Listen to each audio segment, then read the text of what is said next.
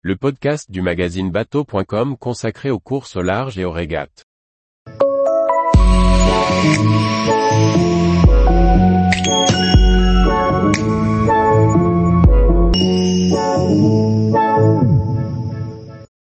Course au large à l'ancienne, plus qu'un simple retour aux sources. Par Briag Merlet. Le succès des courses au large à l'ancienne ne se dément pas et la victoire de Kirsten Schaeffer sur la Golden Globe Race ne peut que l'amplifier. Une tendance qui dépasse la nostalgie pour nous interroger sur notre vision de la navigation et les attentes en mer. La Golden Globe Race a lancé une dynamique en créant une course autour du monde en solitaire, avec des règles draconiennes. Pour célébrer l'anniversaire du Golden Globe Challenge, mère de toutes les courses autour du monde et défi qui a fait naître la légende de grands noms de marins, de Francis Chichester à Bernard Moitessier, dont McIntyre a mis sur le devant de la scène le concept de course, vintage. Courue sur des bateaux d'époque, elle limite l'usage des moyens de communication ou de l'électronique. Après la course en solitaire, c'est la Whitbread en équipage qui va revivre en 2023 sa genèse avec l'Ocean Globe Race, qui partira de Southampton.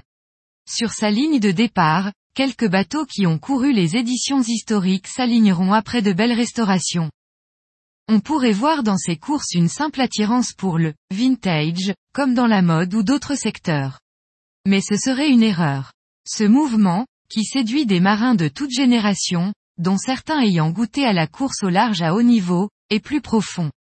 En mettant huit mois pour tourner autour du monde, les concurrents de la Golden Globe Race font un éloge de la lenteur et de la simplicité. Avec des bateaux auxquels ils offrent une deuxième, voire troisième ou quatrième vie, les marins de la GGR et de l'OGR montrent que compétition et réemploi peuvent rimer et limiter l'impact écologique d'une course au large. D'aucuns fustigeront une vision rétrograde empêchant l'innovation. À l'heure où toutes les classes de course au large modernes s'interrogent sur leur acceptabilité environnementale, elles trouveront sûrement des idées dans les avis de course, vintage. Une morale que l'on pourrait résumer en, ce qui est simple et beau. Mais aussi physique. Bravo aux marins. Tous les jours, retrouvez l'actualité nautique sur le site bateau.com. Et n'oubliez pas de laisser 5 étoiles sur votre logiciel de podcast.